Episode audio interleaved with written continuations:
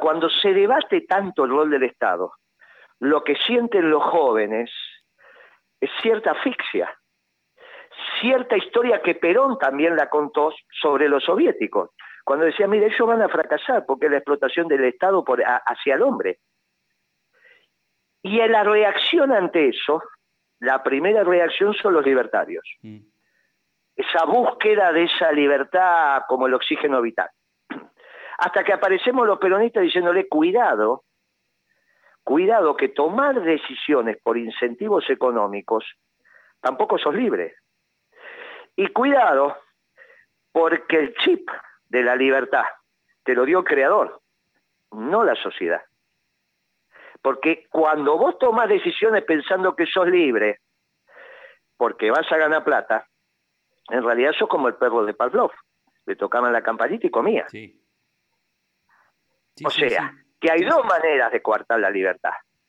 Si yo te digo no hagas tal cosa porque te voy a dar un escarmiento, y entonces vos decís no, no la puedo hacer porque, y entonces no sos libre de hacerla, pero también cuando te digo haz esto que vas a ganar mucha plata.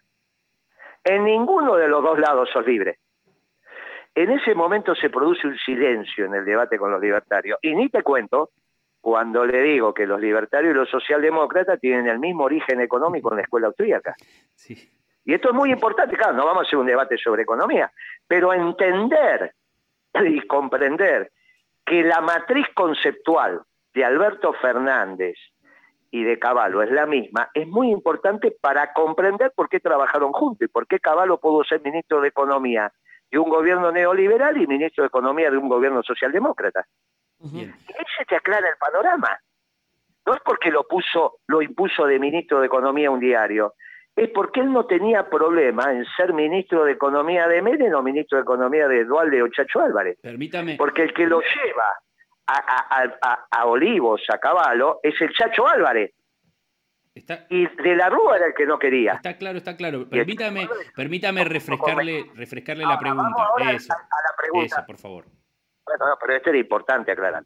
Vamos, me pareció a mí que era importante, vos hiciste tú una introducción en la pregunta, me pareció que era importante este debate con los libertarios, que es un debate realmente honesto que estamos teniendo. Y si yo le digo que si defienden la libertad, tienen que venir al peronismo.